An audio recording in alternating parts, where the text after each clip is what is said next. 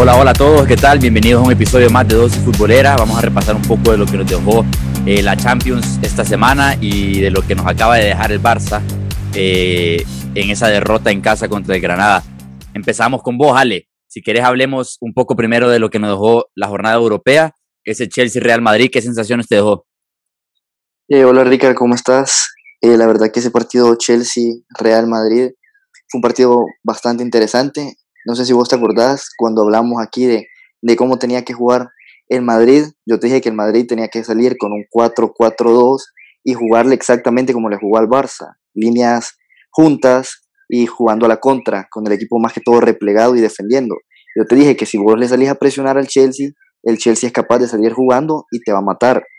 Y si vos viste, Zidane salió 3-5-2, salió a presionar el Chelsea, Rudiger, partidazo de Rudiger, Thiago Silva salía muy bien, hasta Christensen, con Jorginho y Kanté, que te daban la salida perfecta, al final lo acaban matando al Madrid, porque el Madrid presionaba y al final le ganaban las espaldas de Modric y Cross y dejaban a, Pulisic o a Mount dos contra uno contra Casemiro. Y, si el Chelsea hubiera tenido un 9, como vos dijiste que tenía que jugar Giroud, yo creo que por lo menos una de esas que falló Werner, Giroud te las metía y ahorita estuviéramos hablando que el Chelsea llevara encaminada a la eliminatoria.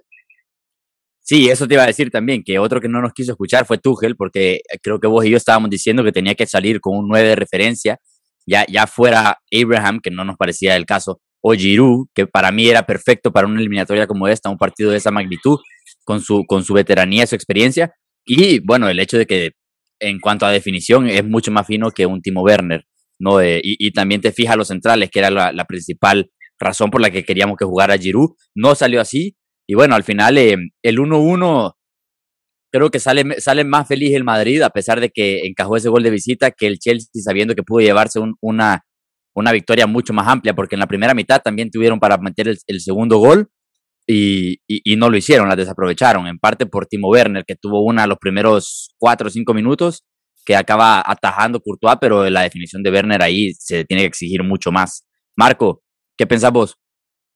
¿Qué tal, Ricard? ¿Qué tal, Ale, Oscar? Un gusto estar aquí. Bueno, el partido, la verdad, le preguntas a cualquier aficionado de Chelsea de ese partido y te dice que con el 1-1, antes del partido, con el 1-1 hubieran estado felices. Pero les preguntas después de ese partido que jugaron y te dicen que están decepcionados. Y la verdad que para mí, Cante descomunal, partidazo de Cante, estuvo en todos lados. Eh, Werner, mucho que desear otra vez y como tú dijiste también, eh, pues que tal vez Giroud hubiera metido esas, esas oportunidades, pero el juego que le da Werner al Chelsea, por su velocidad y su amplitud, siento que ha ido un montón que no hubieras tenido teniendo a, a Giroud en juego. Pero... todo el mundo está, está destacando a Kanté y sí, yo lo entiendo y fue el MVP y, y todo. Eh, y me gustó el partido, es un partidazo, la verdad. Pero Jorginho, para mí también hizo un muy, muy buen partido. Y yo le estaba diciendo a Ale, de hecho, al principio del partido, eh, le estaba diciendo que hacía falta, que le iba a hacer falta a Kovacic al Chelsea. Pero Jorginho, a ver, fue el que más corrió para empezar de todo el partido y fue el que más eh, pases y mejor, mayor porcentaje de pases completos por encima de Tony Cross, que ya todos sabemos que no baja del 90%, pues Jorginho lo superó. Y eso al final te habla de que el que estaba manejando los tiempos del partido y haciendo de Tony Cross, digamos, em, fue Jorginho, ¿me entendés? Y lo de Kanté está perfecto, todo el mundo sabe que defensivamente eh, es un muro y, se multiplica dentro del campo, pero em, a mí la labor de Jorginho me pareció un poco más destacable porque me sorprendió. Tenía que, tenía que dar ese paso al frente, sobre todo sin tener a un Mateo Kovacic, que es el cerebro de, de la operación en el mediocampo ahí. Mira, con esto que hablas de Kanté y, y Jorginho, la verdad que el Chelsea se comió al medio campo del, Madrid. Y eso creo que fue clave en por qué el partido se jugó como se jugó y por qué el... Y el, resultado. el, el, Chelsea tiene ahorita tal vez una leve ventaja por el gol de visita. El resultado también, porque lo, lo, que yo digo es, sí, el Chelsea se comió al mediocampo y a partir del mediocampo desde el Madrid ha ganado sus partidos esta temporada y creo que ya lo estábamos hablando aquí. Correcto, eso Ese tridente, ¿me entendés? Cuando no hay gol arriba, ellos inventan algo, encuentran una jugada que marca la diferencia, ya sea un, centro bien colocado. La jugada del gol de Vinicius contra el Liverpool, por ejemplo, es toda de Tony Cross. ¿Entendés? Entonces ahí es donde el Madrid supo anular a ese tridente, el Chelsea, perdón, supo anular a ese tridente y ahí saca el resultado. Oscar, contanos vos un poquito. Mira, yo creo que, bueno, ¿qué tal? ¿Cómo están a los tres? Un saludo. Yo creo que lo del mediocampo fue vital también porque creo que el mediocampo del Chelsea, eh, específicamente ayer, fue un poco más físico que el del Madrid y creo que eso les ayudó también porque tenía jugadores que son buenos en la recuperación y la distribución, como Jorginho, y un cante que ayer la hizo de box to box. Vos, veías las acciones que tenía el Chelsea.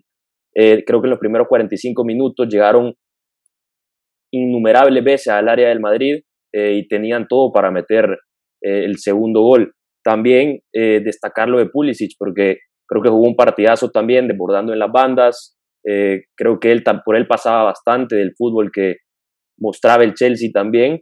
Y si te soy honesto, yo discrepo un poco con Ale, porque Alejandro dijo que quizás el Chelsea se pudo llevar la eliminatoria más encarrilada. Yo creo que llevarse un 1-1 de Valdebebas es llevarse la eliminatoria un poco encarrilada, porque acuérdate que no está jugando contra un equipo de segunda división, está jugando con el Real Madrid.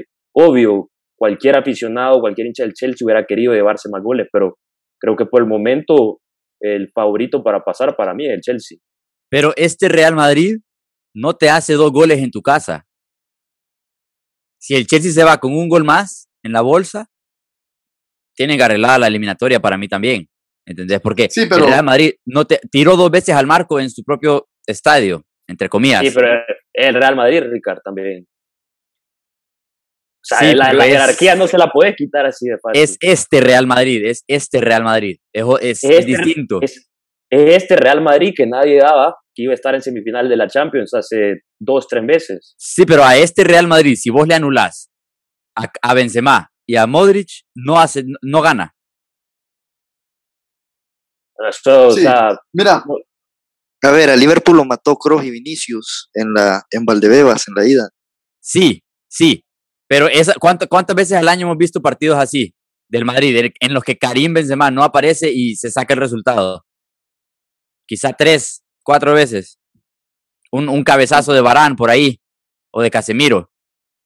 ¿Me entendés? puede haber un partido así Stanford Bridge entonces. Hay alternativas, pero es muy poco probable. Para mí las posibilidades de que eso pase son, son muy pocas, ¿me entiendes? Entonces, por eso te digo, ahora veo si hay posibilidad de que pase el Madrid. ¿Por qué? Porque el Chelsea no se lleva un gol más.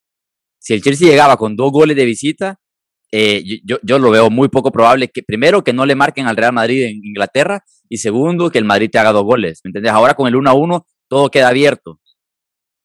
Para mí no queda tan, tan abierto porque creo que el Chelsea anda a mejor nivel que el Madrid ahorita. Obviamente, como ya dije, el Madrid te puede sorprender cuando sea, pero creo que con el nivel que anda el Chelsea jugando en su estadio también va a ser bastante difícil para el Madrid. Uno, una de las cosas que destacábamos, sobre todo después de la eliminación del Liverpool, fue como la gran decepción fue Salah. Y si tenemos que señalar a uno, Marco, creo que lo estaba mencionando, lo de Timo Werner, eh, ¿qué, ¿qué, pensás? Porque yo, a mí, a mí, sinceramente, tiene que ser un poco desesperante para sus compañeros también, para Pulisic y, el que lo acompañe Mount ayer. Eh, ver no, no cómo falla las chances, porque eso se puede hacer, pero cómo las decisiones que toma. No sabe cuándo soltar la pelota, no sabe cuándo ir por una pared, qué espacio atacar define mal, define, pero no es que define mal, sino que ahí, Ahí estoy un poco en desacuerdo con vos, Ricardo, porque la verdad, Werner hace que el equipo juegue, o sea, es el, el jugador con más asistencias del equipo ahorita. Es el que más penales ha ganado. Werner, Werner corre, Werner corre, corre, pero mira las decisiones que nunca, nunca se las dan. No sé si ves, no sé si viste una jugada en la que Pulisic se quita a una a, un mediocampista del Real Madrid y queda prácticamente era Timo Werner contra los dos centrales. Pulisic en conducción, Werner a la derecha contra los dos centrales. Werner va haciendo fintas para ambos lados, no sabe si abrirse y la quiere más, más, abierta o si, o si quiere un balón enfrente para encarar al defensa. Va haciendo así, en zigzag. Y Pulisic no sabe qué balón darle. Cuando se abre, Pulisic le da la pelota al espacio para que él agarre. Cuando, cuando Werner va a encarar, está casi cerca de la esquina del área chica. Cuando va a encarar, se va hacia el lado derecho, hacia afuera. Cuando tiene, tiene cero ángulo ahí. ¿Por qué no recorta hacia la izquierda y, prueba ahí? Porque es un 9 de recursos, que ya lo hemos dicho, que sabe usar ambas piernas, sabe definir con ambas piernas, lo vimos en el Leipzig, ¿por qué toma esa decisión de ir para afuera cuando tienes muy poco ángulo a quedarse en una definición todavía más difícil, ¿me entendés? Sí, no, o sea, no cabe mi Decide pues, mal, decide mal.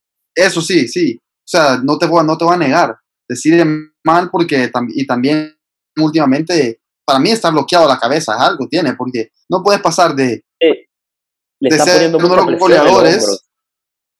Y creo no que puede, ser, no puede pasar de ser uno de los goleadores a, esto. ¿Qué decís, Oscar? creo que le están poniendo mucho, le han puesto mucha presión en los hombros a Timo Werner durante toda la temporada por lo que fue su pichaje, por lo que costó, por lo que venía haciendo con el Leipzig. Y creo que esa presión le ha bloqueado, le ha hecho algún tipo de bloqueo mental que no lo deja desplegar el fútbol. Yo creo que, tanto. hacer en el Leipzig yo creo que esa expresión que él solo siente, porque yo creo que tanto Lampard como Tuchel en ningún momento han dicho que, que se le tiene que exigir más. Han dicho, bueno, se está adaptando a la Premier League, está haciendo un gran trabajo. Nunca dejó de ser titular. Nunca dejó de ser titular. Ni con Lampard ni con Tuchel. Entonces yo creo que la presión es suya, es un bloqueo que está como, como lo de Fernando Torres en su momento, ¿me entendés? Y Eso es lo que yo veo. esa presión, quizás yo creo que el tipo anda falto de confianza también, porque de ser el, el goleador o de los goleadores de la Bundesliga pasar a eh, encontrarte con el gol de vez en cuando, eso te bloqueaba también.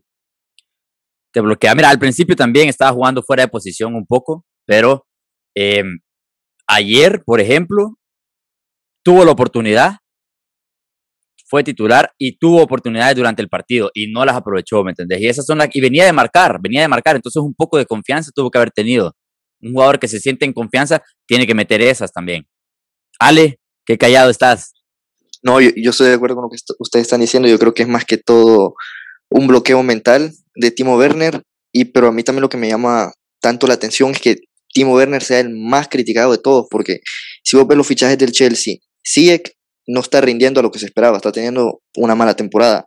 Kai Havertz, que fue el fichaje más caro, tampoco te ha dado lo que estabas esperando. Entonces a mí eso me sorprende, que sea Timo, parece ser que Timo Werner es siempre el único señalado pero la verdad es que el Chelsea también tiene dos otros fichajes que no han dado la talla de momento. Ale, pero de esos tres jugadores, ¿quién es titular siempre? Timo Werner. Pues sí, pero ya los otros dos no por eso, para ser titulares.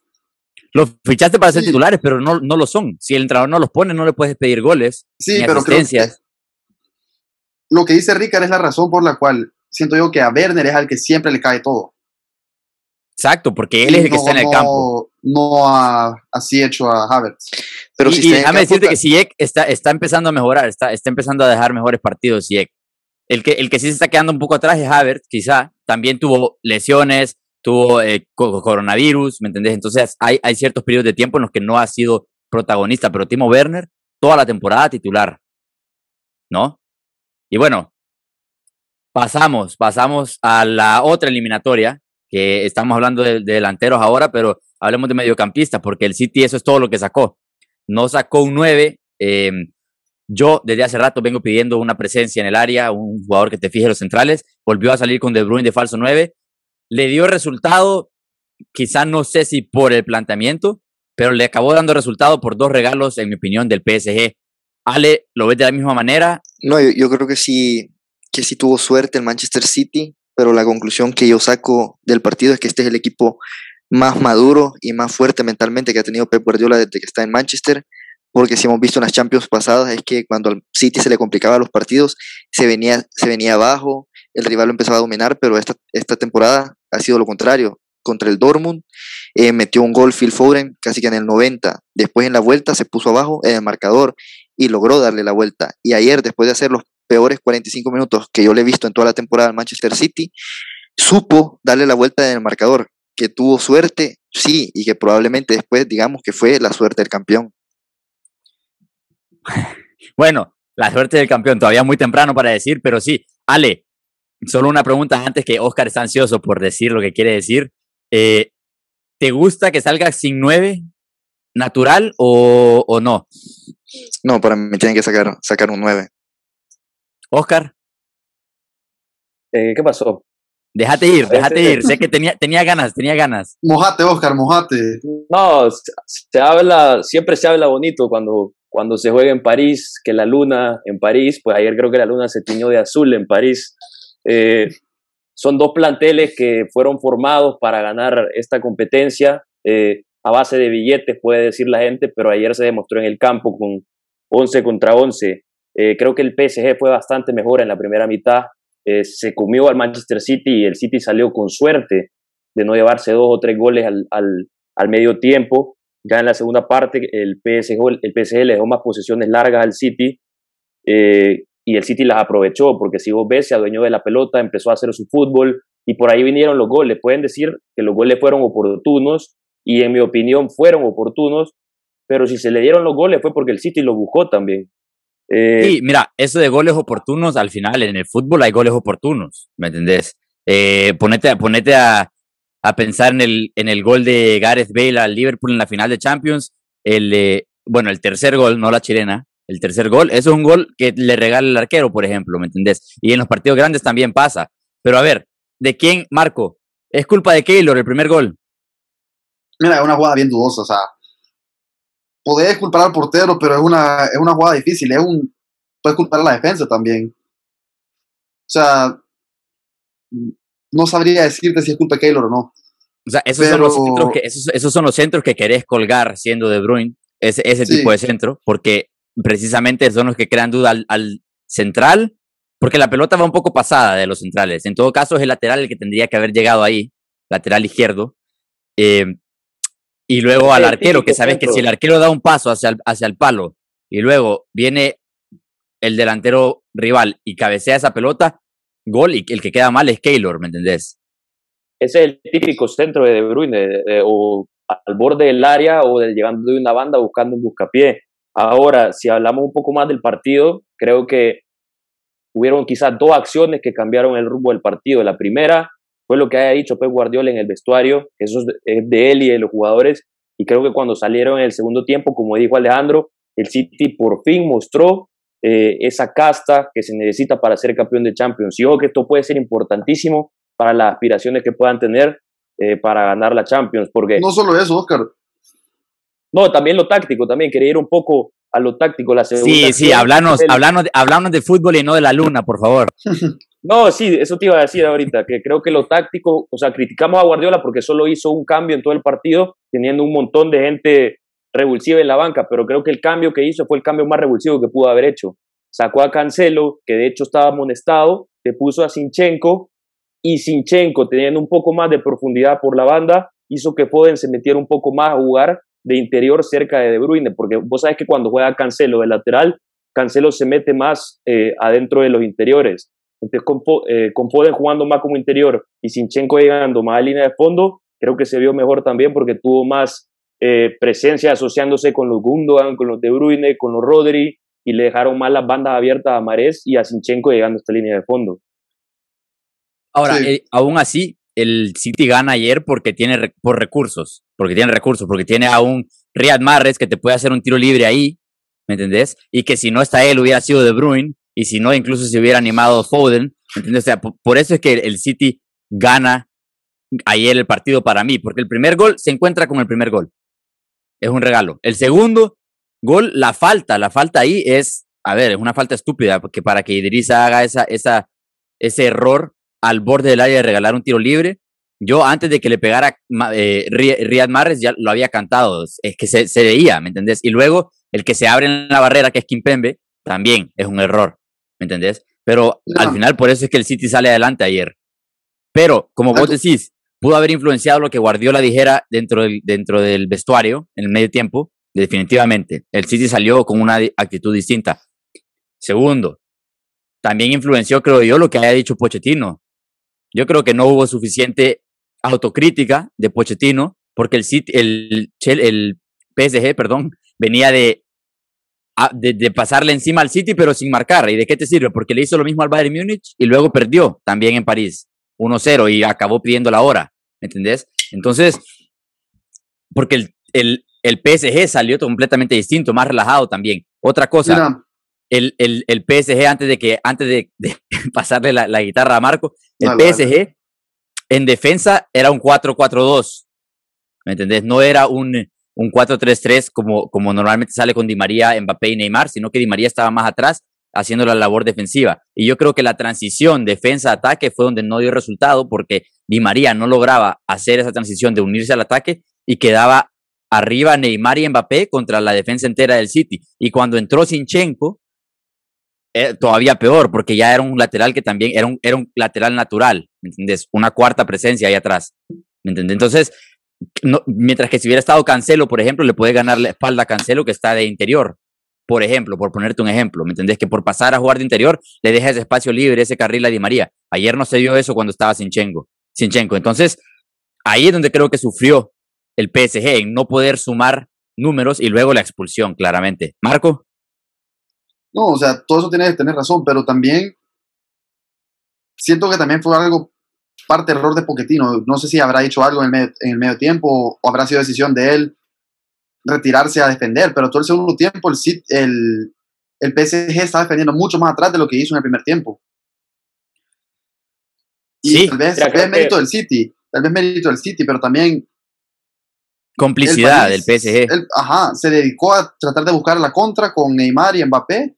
Y a Mbappé, pésimo partido, la verdad, tuvo menos toques que Ederson y Keylor. Sí.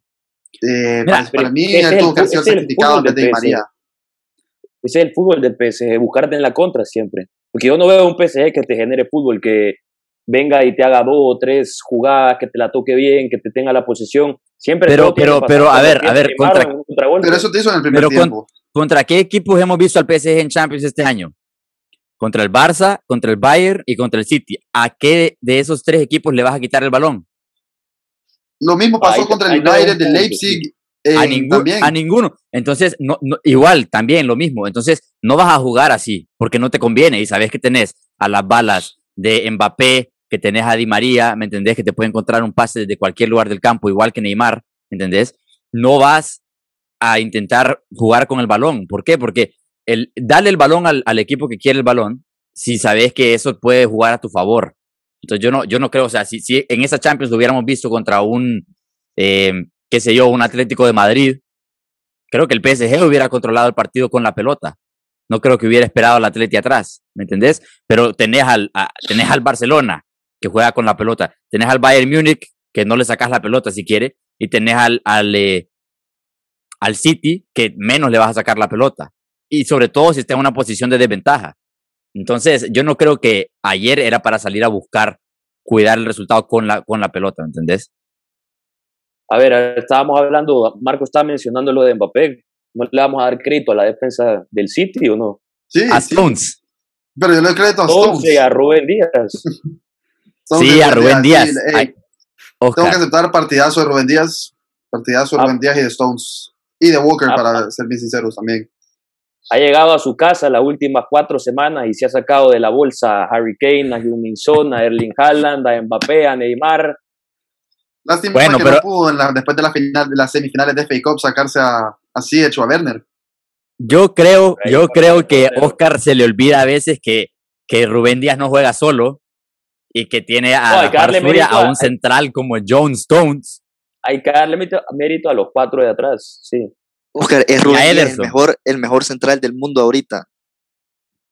Yo no veo porque no podría serlo. No, tú no, ya sabemos que vos no, vos no ves, vos no ves. ¿Quién em, es entonces? Sí, e, este e, en este momento te podría decir que sí, porque no hemos tenido ningún equipo que se esté destacando mucho eh, por, su, por su defensa. Pero a ver, ponerlo a la par de Marquinhos y me quedo con Marquinhos toda la vida. Marquinhos tiene no, más trayectoria, Ricardo. No, Sergio Ramos sí, obviamente, pero, pero hablemos de en el momento, porque Sergio Ramos lleva todo el año lesionado. ¿Marquinhos o Rubén Díaz sale? Rubén Díaz. Marco. Marquinhos. Va, va, a quedar en empate porque yo creo que me quedo con Marquinhos. Me parece mucho más completo que Rubén Díaz. Pero también hay que recordar, Rubén Díaz tiene apenas que 21, 22 años. Sí, 22, 23. En, en, en, cuanto a proyección, evidentemente, puede apunta altísimo Rubén, pero yo en este momento, Me tengo que creo que en este momento creo que esos dos son los mejores centrales de, de, de la actualidad. no pondría ningún otro ahí arriba ahora. Bueno, y regresando al partido, ¿cómo ven la vuelta entonces? Em, yo creo que va a ser bien difícil que París meta dos goles en, Manchester. Ojo, que te voy a dejar una yo no creo. estadística aquí, Marco, que París ha perdido y empatado todos sus encuentros de Champions en rondas de eliminación en casa, pero afuera es donde saca eh, sus mejores versiones. Le propinó cuatro, si me acuerdo bien, al Barça, al Bayern le metió tres.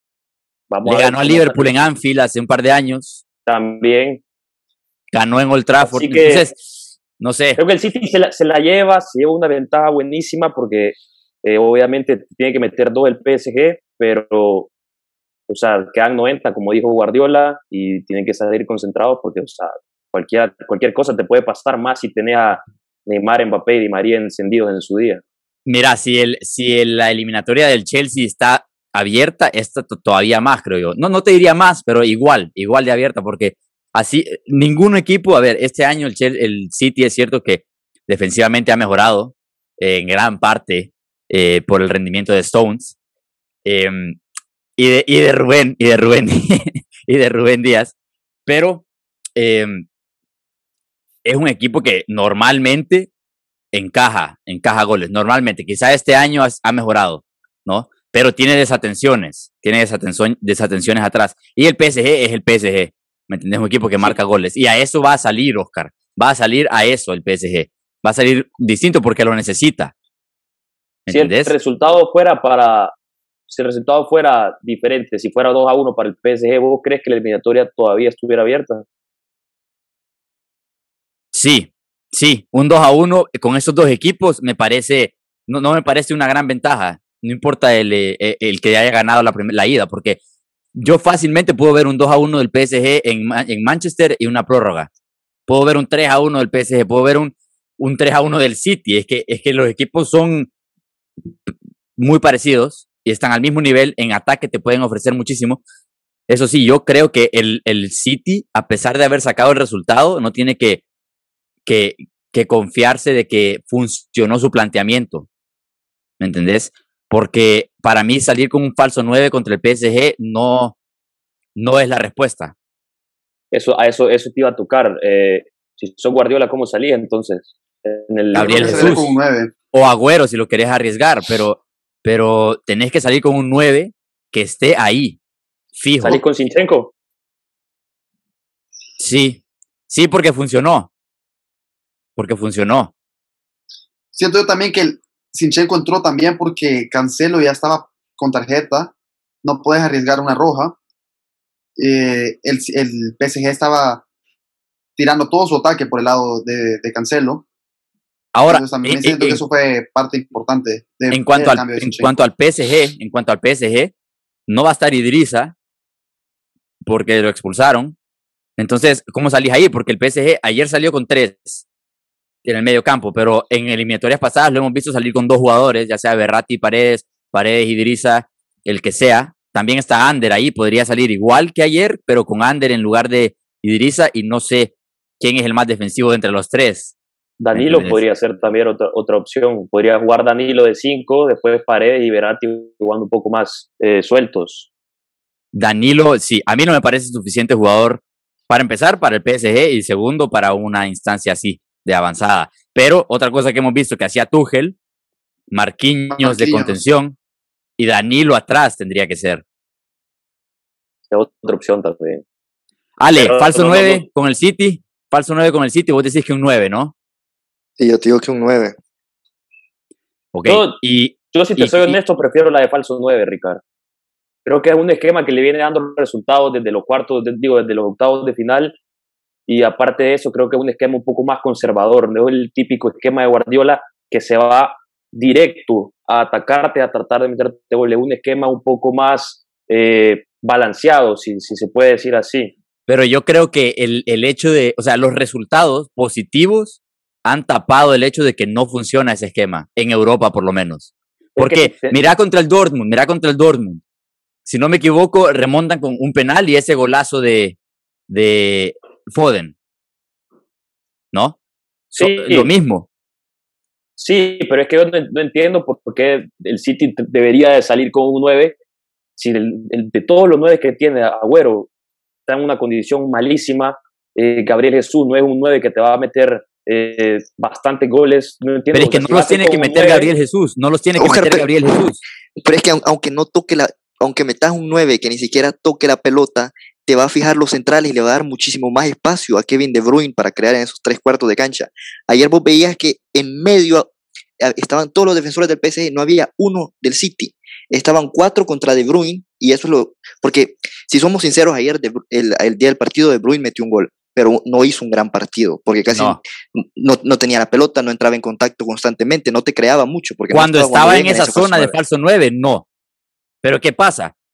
Pones a De Bruyne de falso 9 y De Bruyne no toca la pelota de falso 9, entonces dice, a ver, si no me hacen llegar un balón, voy yo y les enseño cómo se hace, agarro la pelota y hago, bueno, acabó en gol una de las acciones. Y pero entonces él a partir de ahí puede jugar y a partir de ahí puede abrir las posibilidades del City, pero ¿quién recibe entonces? Porque si De Bruyne, el falso 9, tiene que bajar a ser interior, ¿me entendés? Si vas a salir con un falso 9 que no sea De Bruyne, por lo menos se le puede pedir a Guardiola compromiso, que sea Bernardo, como lo hizo en un partido, creo que contra el Dortmund en la ida. O incluso Foden. lo que para mí es un jugador para el carril central, Foden. No me parece un jugador, un extremo. Para mí y ya está jugando de extremo izquierdo. A eso es lo que yo iba. En lo que sí estoy de acuerdo con ustedes es que tiene que salir con, con un poco más de presencia en ataque. Quizás un, un Sterling, porque ayer veíamos a De Bruyne y vos sabes que el típico juego de De Bruyne es buscar una pelota eh, filtrada entre el lateral y el central para que la corra alguien que esté en la banda. Ayer no se veía nada de eso. Creo que ahí sí tienen razón. Debería de salir con un poco más de presencia en ataque. Y si quiere salir con un falso 9, poner a Foden un poco de, como que de falso 9. Y esos espacios que vos decís que le gustan a De Bruyne no se producían porque no había un, un jugador en medio que te fija a los centrales y abre ese espacio entre central y lateral.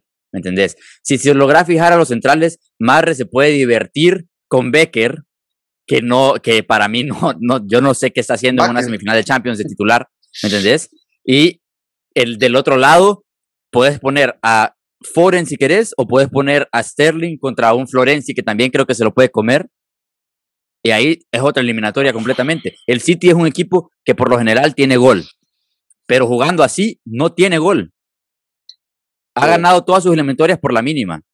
Pero bueno, Vamos a ver, vamos a ver con qué sale Guardiola. Antes de pasar a hablar de, del Barça, que hoy cayó en casa, mójense. Dame tus, tus finalistas, Oscar. Yo creo que va a ser, vamos a tener final inglesa, eh, Manchester City, Chelsea. Marco, lo mismo. De acuerdo con Oscar, final inglesa. Ale. Lo mismo. No, señores. Otra vez vuelvo a estar solo aquí. Yo digo Chelsea, PSG. Chelsea, PSG. Te tiraste hasta el fondo de la piscina hoy. Me empapé. Bueno, hablando. Bueno, vamos a, vamos a pasar a hablar de la, de la Liga Española, que sigue viva, sigue viva. Em, gracias a que el Barça cayó hoy 2-1 en casa contra el Granada. Lo empezó ganando. Ale, contanos un poco vos eh, cómo te sentís, ¿Venís dolido aquí al, al estudio o, qué? No, yo creo que ahorita el Barça acaba de. Se puede decir que acaba de tirar la liga y sorprendentemente el Real Madrid ya está otra vez adelante del Barça por esos dos, dos clásicos donde el Madrid sacó la victoria. Entonces el Barça ya no solo depende de, de su resultado para salir campeón, también depende del resultado del Real Madrid. Entonces el Barcelona desaprovechó esa oportunidad de, de seguir dependiendo de ellos mismos. Y yo te diría que a Kuman se le dice que, tiene que rotar el equipo porque prácticamente usa al mismo equipo en todos los partidos, pero cuando se le exige rotar al equipo, lo que no se le exige es poner a un Titi o poner a Sergio Roberto. Porque yo honestamente yo no entiendo qué hace un Titi en un 11 titular del Barça cuando te está jugando la liga. Que querés salir con una línea de tres y querés jugar con un lateral izquierdo en esa, en esa posición, ok, que el Inglés está teniendo una malísima temporada, sí, pero un Titi no está para jugar un minuto en el Barça. Puedes poner cualquier otro jugador antes que un Titi te va a rendir mejor en esa posición.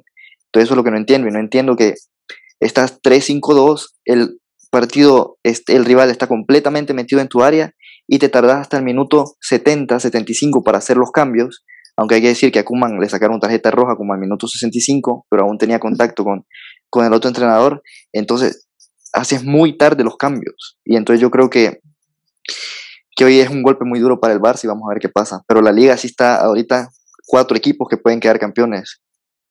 Bueno, si quieres contar al Sevilla, pero el, el, el, podio, te voy a contar lo que, le, lo que le queda a cada uno. Atlético de Madrid le queda Elche de visita, Barcelona de visita, Real Sociedad en casa, Osasuna en casa y Valladolid de visita. Acaba en Valladolid.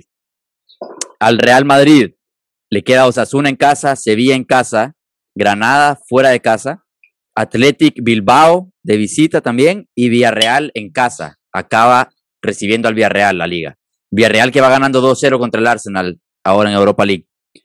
Em, y luego, el Granada. Al Barça le queda el Granada. No, perdón, jugó con el Granada hoy. Al Barça le queda el Valencia en Mestalla, el Atlético de Madrid en casa, el Levante fuera de casa, Celta de Vigo en el Camp Nou y Eibar eh, fuera de casa para terminar la liga. Entonces, no sé a quién, cómo están las posibilidades ahora. Falta un Atlético Barça, ¿no? Que se juega, se juega en el Camp Nou. Falta un Real Madrid Villarreal. Madrid-Sevilla. Real Madrid-Sevilla. Madrid, Real Madrid Athletic, Athletic Bilbao. Mira, el Madrid-Sevilla. Madrid-Sevilla, Barça Atlético se juega en la misma yo jornada. ahí se define, yo creo que ahí se define la liga. Ese fin de semana se define la liga para mí.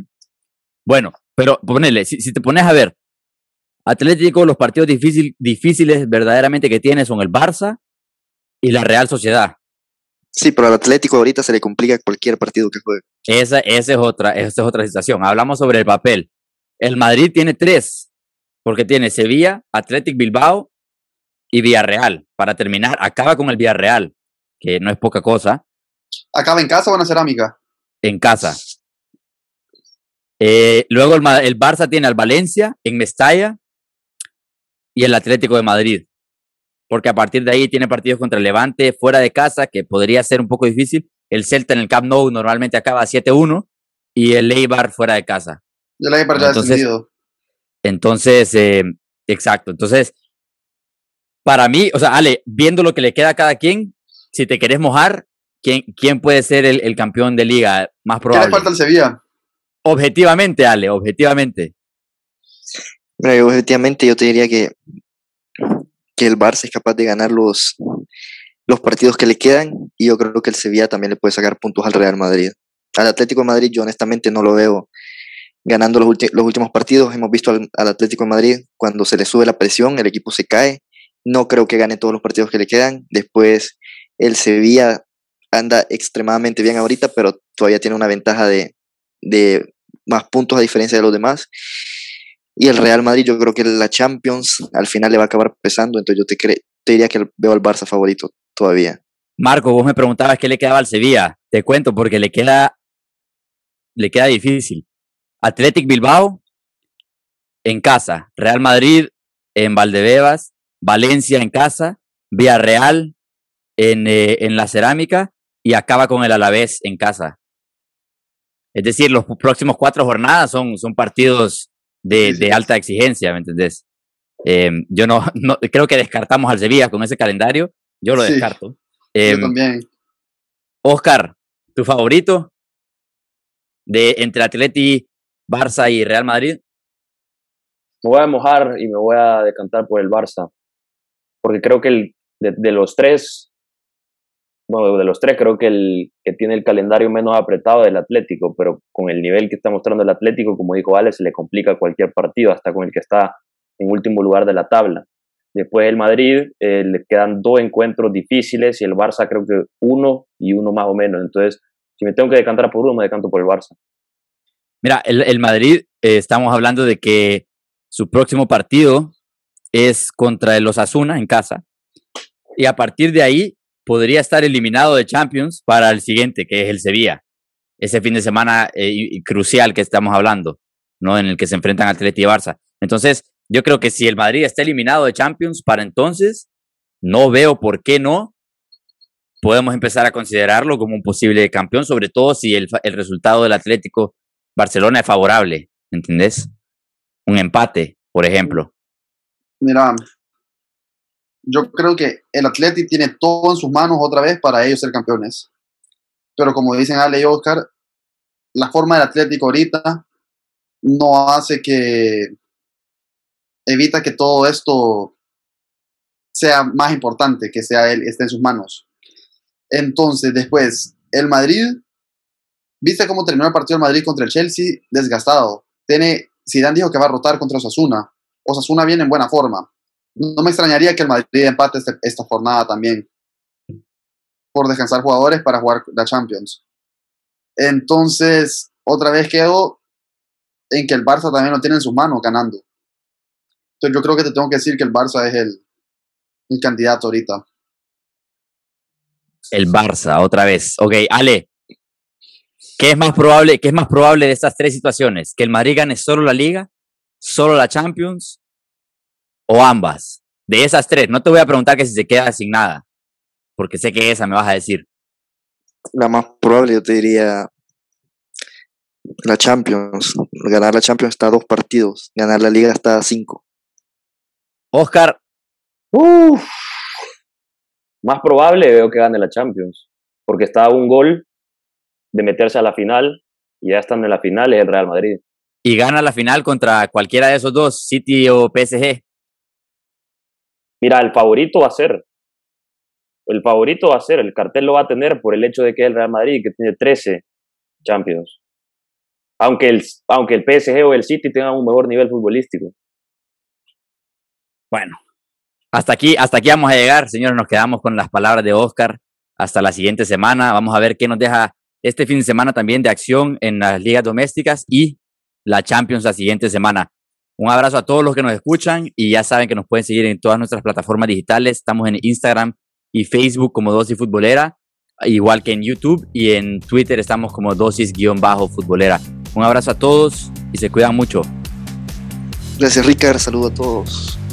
Gracias, Ricard. Nos vemos la próxima semana para ver quiénes van a estar en Estambul. Un abrazo a todos.